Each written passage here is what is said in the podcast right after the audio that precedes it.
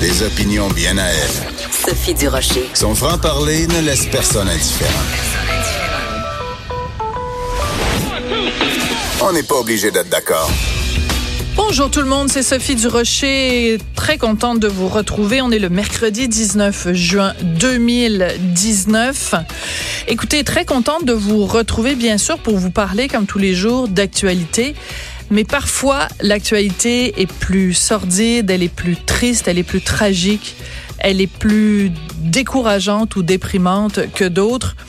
Donc, vous avez pu prendre connaissance euh, ce matin en lisant euh, vos journaux préférés de du rapport du coroner, du rapport de la coroner dans euh, le décès de la mère de, de Gilles Duceppe et des autres enfants Duceppe. Un constat absolument sordide personne en 2019 ne devrait, dans un pays euh, riche, dans un pays structuré comme le Canada, personne ne devrait mourir dans des circonstances aussi atroces. Quand on a plus de 90 ans, qu'on se retrouve pendant six heures de temps sur un banc de glace, dans la neige, euh, devant la résidence qui est censée nous offrir un toit, de la chaleur, du réconfort, euh, six heures dans la neige, et une mort devant les caméras. Ce détail-là qui, qui, qui décrit en fait toute l'horreur de ce qui s'est passé, que des caméras qui sont là pour assurer la sécurité des résidents et s'il y a personne devant les caméras, qu'est-ce que ça donne? C'est un drame absolument épouvantable. On va en parler avec euh, Claude Villeneuve, qui est chroniqueur, analyste, blogueur au Journal de Montréal, Journal de Québec. Claude, écoute, quand euh, la mère de, Gilles Duceppe est décédée, bien sûr, ça a ébranlé le Québec euh, au complet. Et euh, on se doutait que les détails allaient être sordides, mais je pense pas qu'on imaginait à quel point c'est une, une, comédie d'erreur, cette, cette sordide histoire. Ben, écoute, c'est tragique, c'est dégoûtant. Imaginer une personne comme ça, une personne âgée, vulnérable, euh, une personne, euh, on les voit les photos de Madame Duceppe, là, on l'imagine, cette belle petite dame-là, dehors au froid comme ça, sans doute espérer que quelqu'un le finisse par la remarquer, vienne l'aider. C'est, c'est terrible parce que, écoute, dès le moment où on avait entendu la nouvelle, je crois que c'était en janvier, mm-hmm. on se dit, ah bon, ben, elle devait être confuse, elle devait être, euh, elle a dû se perdre à l'extérieur. On voit, on voit ça parfois aux nouvelles, là, des, des, histoires comme celle-là. C'est pas ça qui est arrivé. Là. C'est quelqu'un là, qui, en toute connaissance de cause, répondant à une alarme, est sorti pour, pour chercher la sécurité, qui aurait dû être en sécurité, qui, habite dans ces résidences privées-là où ça coûte des milliers de dollars pour pouvoir mm. habiter, et qui a été littéralement laissé tomber là, par, par, justement par l'endroit et les, les, gens à qui elle avait confié sa sécurité. Je, écoute, on, voit sur les images qu'est-ce qu'elle a vécu, comment ça s'est passé, mais j'imagine le sentiment qui a dû l'habiter, et la douleur qui a dû l'habiter pendant toutes les, ces six longues heures où elle a littéralement agonisé dans le froid, puis ça, c'est terrifiant de penser à ça, ça donne froid dans le dos. Oui.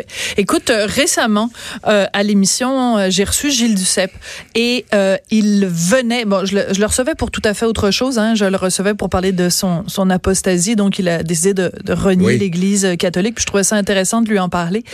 Mais j'avais profité du fait qu'il était devant notre micro justement pour lui offrir en personne mes, mes condoléances les plus sincères. Et il, il venait, en fait, quelques jours auparavant de prendre connaissance du rapport du coroner, mais il n'avait pas le droit de, de le dire publiquement mais on avait à cette occasion-là pris le temps de, de rendre euh, hommage euh, à sa mère et euh, de nous parler de, de du, du, choc que ça représente pour des enfants de vivre la première fête des mères sans sa maman. Alors, je te propose, Claude, et, aux auditeurs, auditrices, d'écouter un, un, un, extrait de cette entrevue avec Gilles Duceppe où il nous parle de sa maman. Et bon, il n'est pas rentré, bien sûr, dans les détails, mais c'était, tu vas sentir beaucoup d'émotion, évidemment, dans sa voix. En fin de semaine, il y a eu des, euh, une, une, une, cérémonie spéciale pour ta mère? Le, oui, le vendredi, il y a eu, une, il y a eu deux, euh, c'est-à-dire trois, trois événements. Euh, dans les jours qui ont suivi sa mort, c'était la famille seulement au salon mortuaire. Euh, le 3 mai, c'était les enfants uniquement. Euh, la cathédrale euh, Marie-Reine des Cœurs. Euh, parce que le 3 mai, maman s'était mariée avec ah. papa le 3 mai 46, hum. dans la petite chapelle. On, on est retourné là. Et là, il y avait une centaine de personnes amis euh, vendredi passé à l'église de visitation. Et c'était une cérémonie pour euh, pour maman. Puis on a enterré les cendres par la suite au cimetière de l'Est. Et la symbolique, en plus que ce soit le week-end de la fête des mères? Ben oui, c'est la première année que maman n'est pas là. Et euh, c'est euh, souvent tu as le réflexe, tu dis on va appeler, on va, on va y dire ça, mais puis là, là puis T'as là- encore ce réflexe-là? Absolument. Je pense que ça doit prendre du temps. Yolande, sa mère, est partie il y a longtemps, puis c'est- elle entend des morceaux de musique à un moment donné, des pièces, puis là... euh, euh, Le souvenir est instantané. Ah ouais, tout à fait, tout à fait. euh, et euh, donc, ça revient. Bon, nous, on a fêté la fête des mères à Alma, où vit mon fils, pour, pour le bunch. Puis on est descendu à Montréal, souper chez ma fille. Donc, c'est...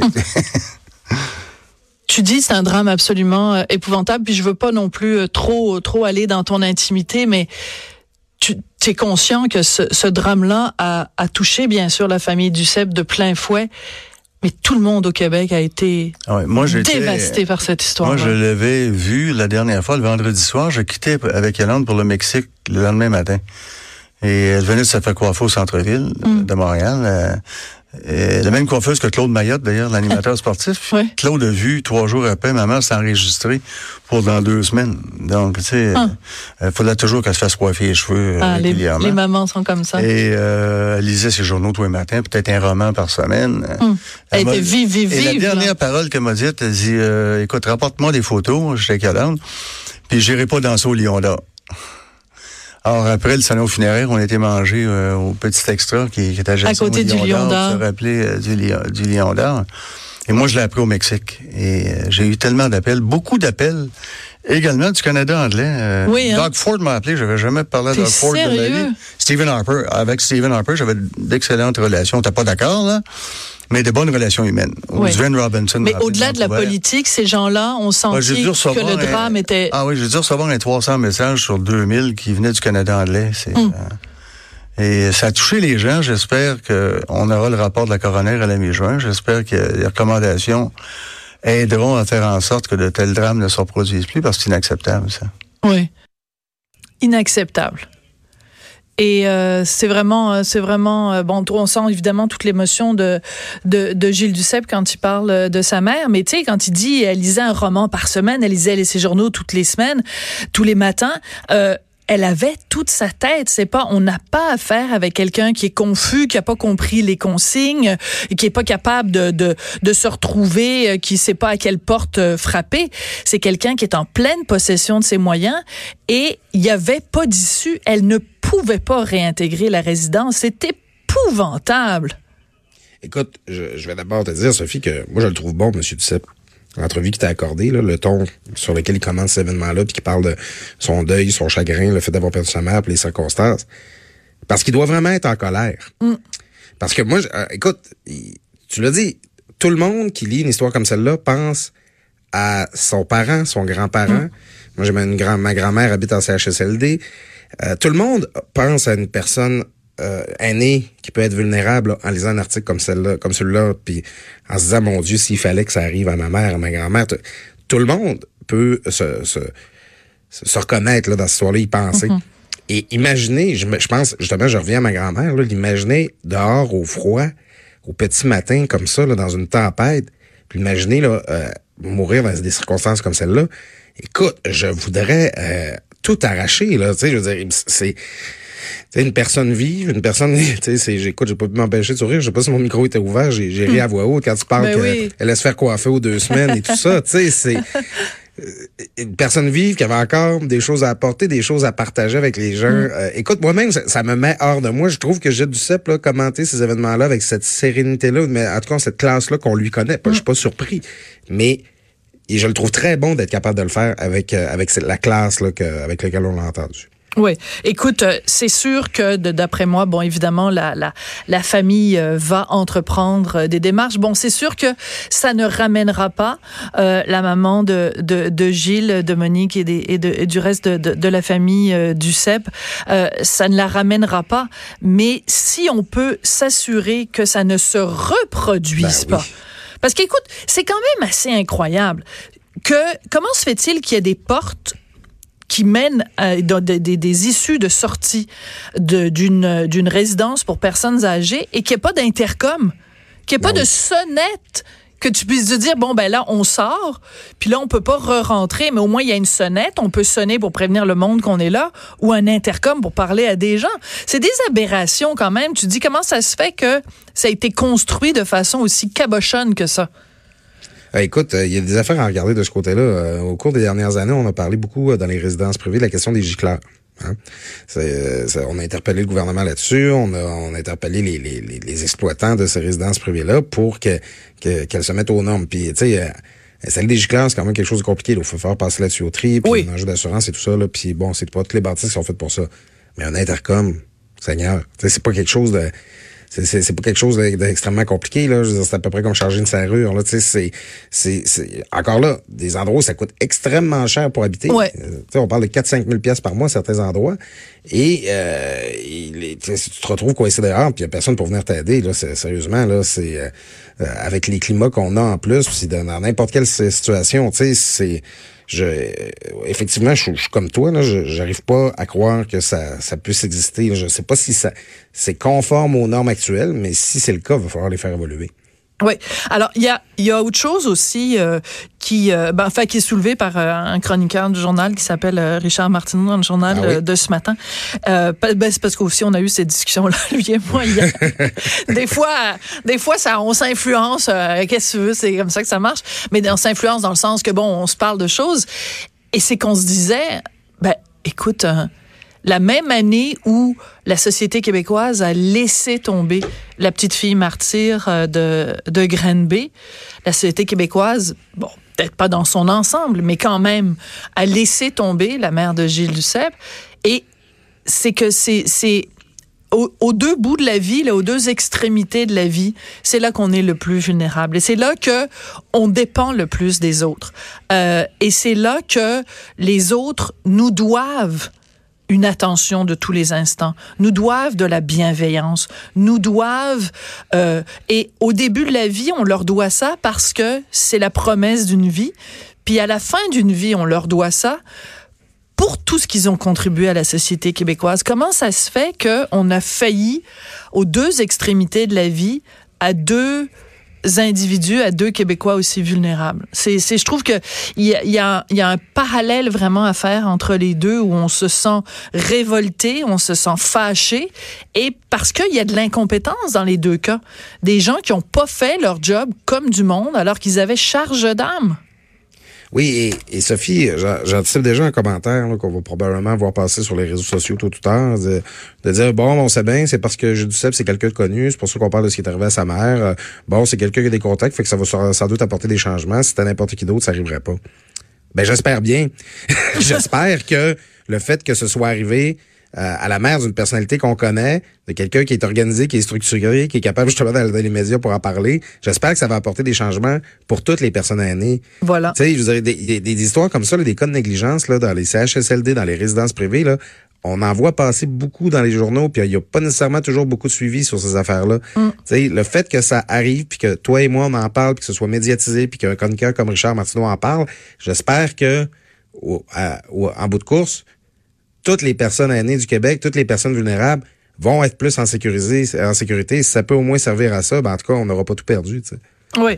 Puis en même temps, regarde, on, parle de, ça, mais tu je, pense vraiment, comme je disais, que ça, ça, re- ça re- revient de toute façon à une question de, compétence. Quand ta job dans la vie, c'est que t'as huit, mettons, huit caméras de sécurité dans ton bureau, là, puis que tu les regardes pas, les caméras de sécurité, ben, tu mérites pas le titre de gardien de sécurité. Si t'es pas capable de faire ta job de base, ben, je veux dire, comment ça se fait que tu es là quand ta charge d'âme en plus, mais tu sais, je veux dire, des trucs euh, de, de base comme par exemple euh, faire le décompte quand tu as une alarme d'incendie qui se déclare, puis que le pompier, les pompiers arrivent en disant, ben non, finalement, euh, vous, vous pouvez regagner vos, vos, vos résidences, ben il faut quand même s'assurer d'avoir fait un décompte de tout le monde, s'assurer que, que tout le monde est là.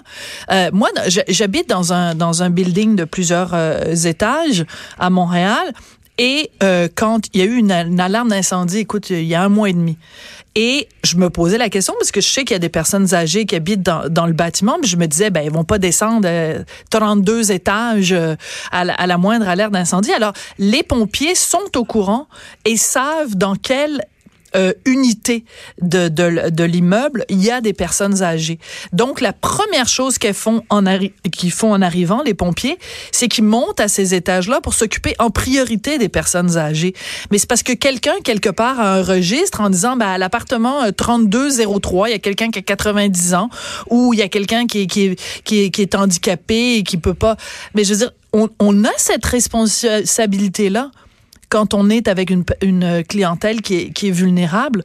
Pourquoi, dans ce cas-ci, cas, je me répète là, mais c'est vraiment tellement choquant, tellement aberrant qu'on l'ait euh, échappé euh, collectivement dans, ce dossier-là. C'est vraiment d'une tristesse euh, inouïe.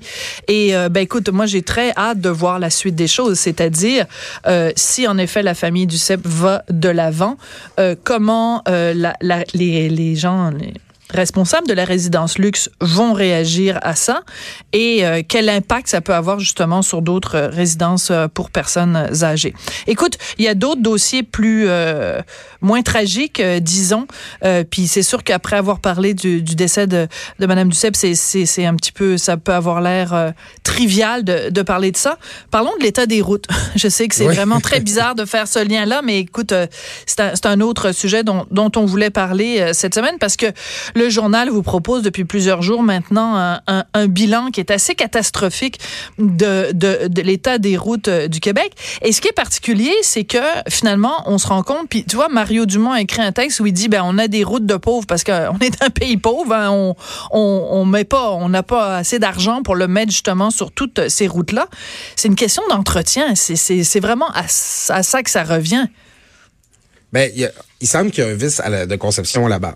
Qu'il y a des, des, des, malfaçons, il y a eu des, des, des manières de construire qui n'étaient pas adaptées à la nature des sols du Québec, à notre climat, tout ça. Puis ça fait finalement 20, 30, 40 ans qu'on construit de la, cochonnerie, puis qu'on repatche par-dessus ça. T'sais.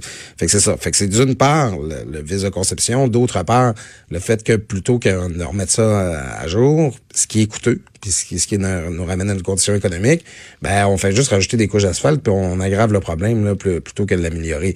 Mais il va falloir se poser la question, c'est quoi qu'on a les moyens de se payer?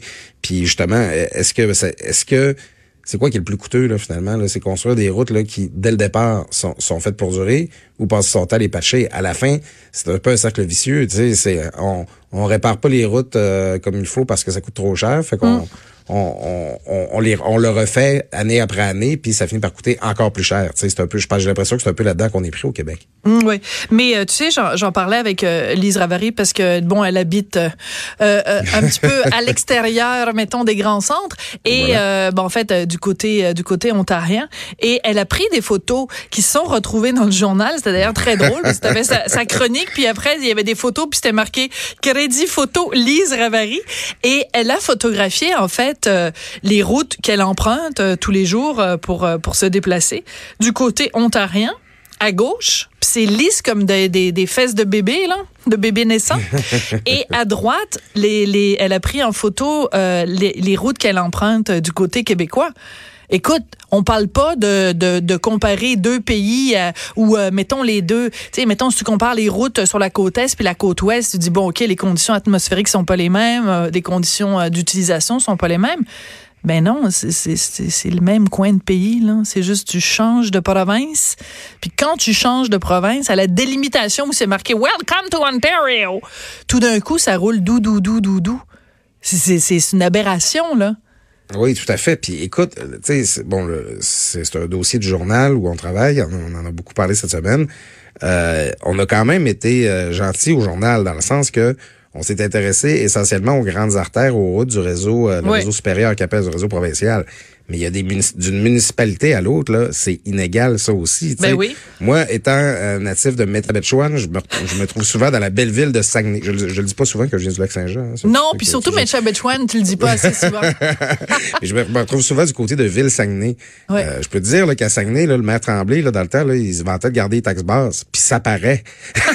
Quand tu roules à Chicoutimi, là, c'est tout défoncé. Tu sais, je veux dire, c'est, on a un réseau routier qui est vaste, euh, qui, euh, qui est ben, à l'image de notre territoire, puis euh, qui, qui est très étendu, puis qui, qui a des réalités différentes là, d'un endroit à un autre. Ouais. Mais c'est ça, c'est que à la fin, si tu veux avoir des routes qui ont du bon sens, il faut que tu payes pour. tu sais, Il faut que faut, faut, faut que tu fasses des interventions euh, qui sont plus que du pa- patchage. Puis ça, il y a beaucoup de décideurs dans les municipalités et à Québec là, qui l'ont oublié. Ouais, écoute, euh, tu parles du, du maire Tremblay, c'est parce qu'il était tellement occupé à faire ses prières puis à, à ses incantations au, au- au petit Jésus qu'il devait se dire, ben là, euh, l'intervention divine, c'est Deus ex machina et euh, les, les, les nids de poules vont se corriger par eux-mêmes. Il priait pour que son char brise pas.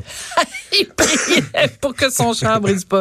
Oui, c'est ça. Alors, euh, écoute, moi, il y a deux choses qui m'ont frappé dans ce dans ce dossier-là, deux histoires absolument sordides, ben, une plus que l'autre, évidemment, euh, qui m'ont frappé dans le dossier euh, du journal. La première, c'est ce monsieur qui est décédé, euh, Ben un, oui. un réfugié syrien en plus qui était au pays depuis fort peu de temps, euh, qui est décédé parce que son son il y avait un énorme trou euh, sur la route et c'est lui qui conduisait. Sa femme et ses enfants étaient avec lui dans, dans le véhicule et ben écoute, il a fait une embardée évidemment là, et et donc il, il en est mort. Mais quand tu dis qu'on est rendu tellement un, un, un pays de plouc qu'il y a des gens qui meurent sur nos routes à cause du manque d'entretien et de, ça cette histoire là, je trouvais ça tellement euh, une, une ironie du sort de dire quelqu'un qui a, qui, a, qui a fui la Syrie pour se retrouver dans un pays euh, en paix comme le Canada, mais qui meurt à cause d'un nid de poule. Écoute, Je me disais, ben voyons, c'est- surréaliste là. Et l'autre histoire qui m'a complètement troublée aussi, c'est ce monsieur qui se fait arrêter sur la route parce qu'il il était, en- il zigzaguait. Puis la police l'arrête parce qu'il pense qu'il est complètement euh, pochetron euh, au volant, puis que tu comprends-tu, il a calé à 40 onces de gin. Ben non, il essayait d'éviter les nids de poule. Et on se reconnaît tous dans cette histoire-là, parce que ça nous est tous arrivé d'être obligés de craquer le volant à droite puis de craquer le volant à gauche parce qu'on voit le nid de poule qui s'en vient, là.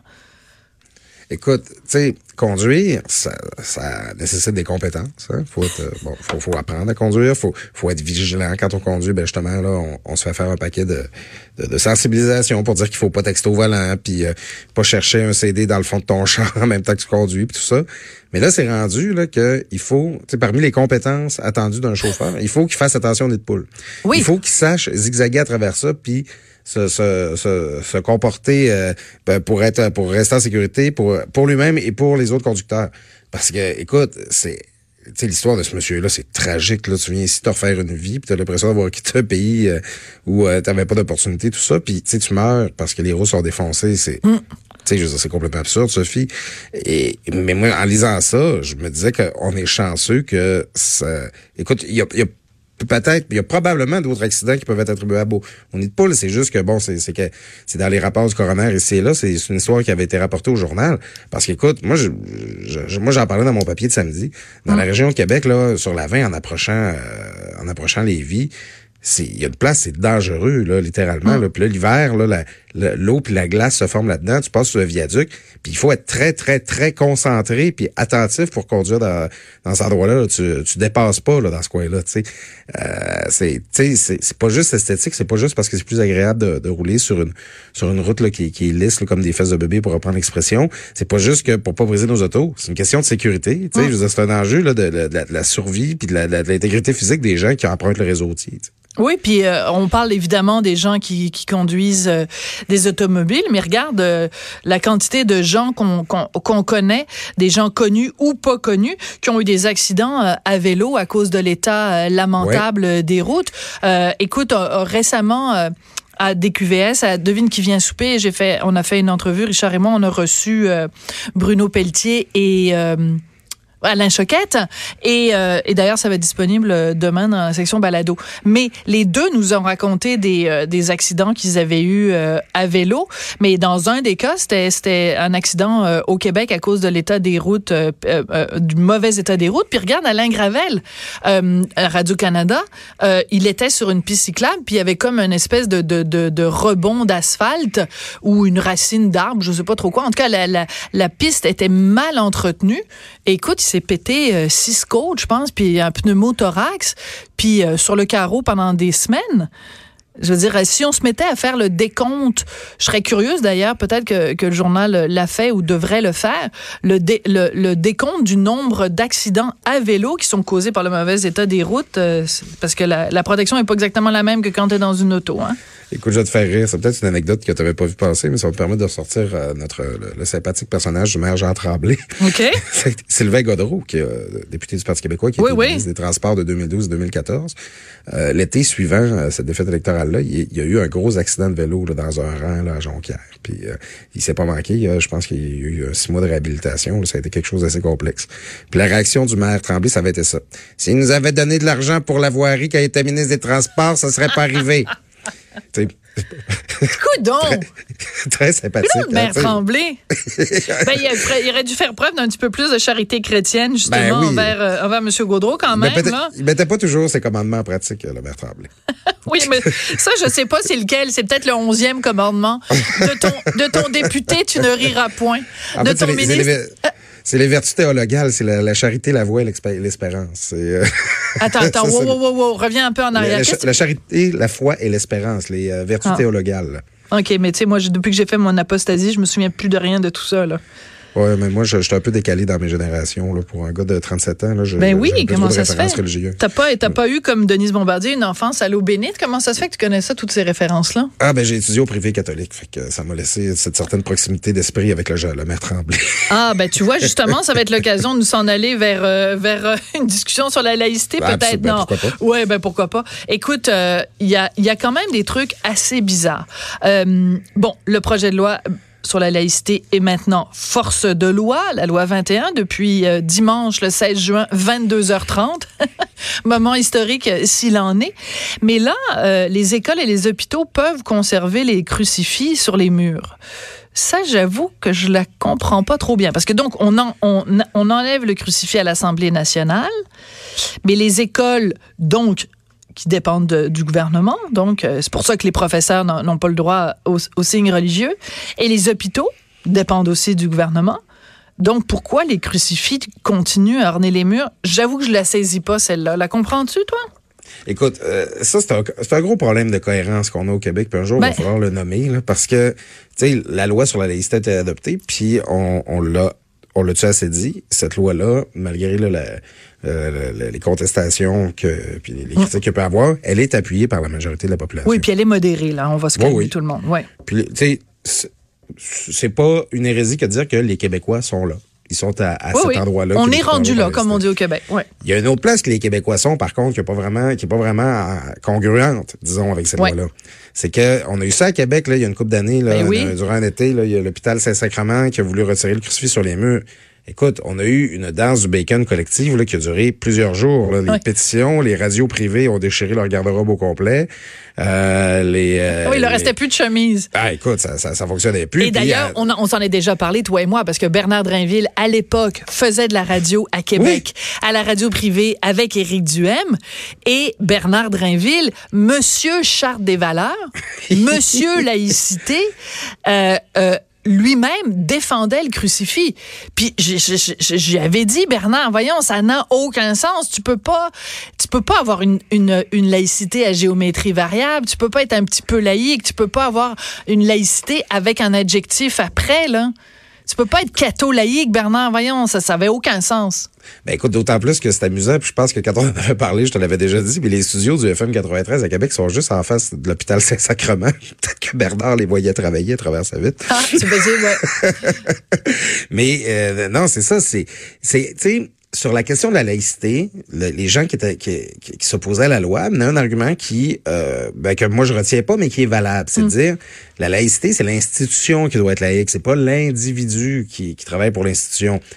Euh, bon, tu sais, on peut être d'accord ou pas avec cette assertion-là, mais tu sais, quand le crucifix, là, il est sur les murs plutôt que dans le cou de quelqu'un, on peut pas le dire que c'est l'institution là qui est pas laïque là. Ben, c'est pas. C'est affiché comme ça. Alors à un moment donné, il va falloir être cohérent. C'est euh, on, on, exige des individus qui soient neutres euh, religieusement. Moi, je suis parfaitement d'accord avec ça. Euh, à ce moment, à partir de ce moment-là, tu peux plus justifier. En tout cas, je pense que la seule croix qui, qui, qui garde droit de cité, c'est à peu près celle-là sur le Mont-Royal. Ben oui, puis elle va rester là. Tu sais pourquoi? Parce que ça n'a rien à voir avec le gouvernement. Le Mont-Royal n'est pas. Un- ben là, je veux dire, c'est pas. Non, mais ce que je veux dire, c'est que le lieu où elle est, la croix, ça n'est pas un lieu qui a, qui a quoi que ce soit d'avoir de près ou de loin avec le gouvernement. Là, c'est pas un, c'est pas un lieu euh, étatique. Comme, euh, comme l'est un hôpital, comme l'est une, comme l'est une école, comme l'est évidemment euh, plus que tout euh, l'Assemblée nationale. Donc, parce que sinon, dès, dès que tu te mets à parler du crucifix, les gens te sortent la croix du, du, du Mont-Royal, complètement ridicule. Ben écoute, ça me permettre de dire du bien de quelqu'un. Tu vois, tu sais, c'est- le, la- le réseau de la santé, le réseau de l'éducation, la ministre McCann, le ministre Robert, je veux pas imposer de directive. Sonia Lebel, là, moi, j'ai pas toujours été chaud euh, de cette femme-là. Là, J'avais été critiqué quand elle était à la, CAQ et Je tout. pense que tu veux reformuler. Pas été chaud de cette femme-là. Non, non, mais je, ah, je n'ai pas toujours été chaud l'idée que cette femme devienne ministre. Ah, OK. Ouais, c'est ça. Mais merci, euh, Sophie, de m'avoir sorti du pétrin. Non, mais tu sais, aujourd'hui, là, les, faire les gens peuvent couper ton, ton texte puis te faire dire des affaires que tu voulais pas dire, alors. Mais so- Sonia Lebel, Oui. elle niaise pas. Hein? Oui. Quand ils ont posé la question des, des, des palais de justice, qu'est-ce qu'on fait? Elle dit, on va enlever le crucifix. Puis elle l'a dit en fin de semaine encore. Elle dit, moi, Oui. là, au moment là, de réclamer que quelqu'un soit mis en prison, là, je me serais jamais vu afficher un, un signe religieux sur Ben, ma c'est personne. ça. tu sais. Fait que euh, pas plus de signes religieux murs. tu sais. Oui, c'est ça. Soyons logiques, soyons cohérents. Et euh, qu'est-ce que tu as dit tout à l'heure? Tu as dit une congruité, j'adore ça. Donc, versus incongru. Ouais. Et que tu Ça, as en donc fait, du vocabulaire. Le privé catholique. Le Un privé gars de l'État euh, à l'eau bénite euh, au 21e siècle. Je, je, je, je, je suis un dernier de ma race. Oui, quand même. Mais non, mais Mm. ça fait quand même partie de la culture euh, générale aussi, là, indépendamment de l'éducation qu'on a eue. Hey, mais, écoute, euh, oui. je sais pas si on a... du- je- Ben, je te jour- donne 30 secondes, OK? L'autre jour, je vais m'acheter du café dans une brûlerie. J'achète, je demande un café pour boire. Je demande un sac de café moulu pour en faire chez moi. La fille dit, tu veux un café, puis tu veux un sac de café. Je dis, oui, j'aime communier sous les deux espèces. Oh! Écoute, la petite Mélaniale qui m'a servi, elle m'a regardé comme si j'étais débarqué là, directement. comme si j'étais un missionnaire qui était débarqué en, en Afrique, quoi que ce soit. Elle ne savait absolument pas de quoi je parlais. De quoi tu parlais? Et euh, communisme, ça, ça, ça va, mais communier, non, ça, elle savait pas, savait ça, pas non, ce que ça, ça, voulait dire. Ça, ça, ça, ça, ça, ça a disparu avec les crucifix. Et que c'est donc triste. Euh, pourtant, euh, les, les, les milléniaux, ici, ils ont été euh, élevés, non pas à l'eau bénite, mais à, l'ECR béni. Et Oui. normalement, ils devraient être, s'être fait amplement savonner entre les deux oreilles. Mais ma- manifestement, elle, ça s'était pas rendu jusqu'à elle. OK, merci beaucoup, Claude.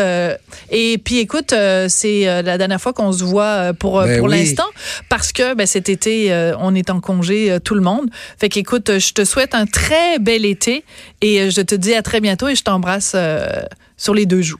Ben, toi aussi, puis félicitations pour ta première saison sur les ondes de Hey, Québec. merci, t'es donc bien gentil, t'es absolument adorable. T'as bien mérité ton repos. Ah, t'es fine. T'es fine. Pourquoi je dis t'es fine? Parce qu'on est non-genré, là, ici. ouais, c'est ça, on est non binaire. OK, merci Claude Villeneuve, donc euh, chroniqueur, analyse politique, euh, Journal de Montréal, Journal de Québec. Après la pause, on va revenir sur les sinistrés des inondations euh, de ce printemps. Bougez pas après la pause. Sophie Durocher. On n'est pas obligé d'être d'accord.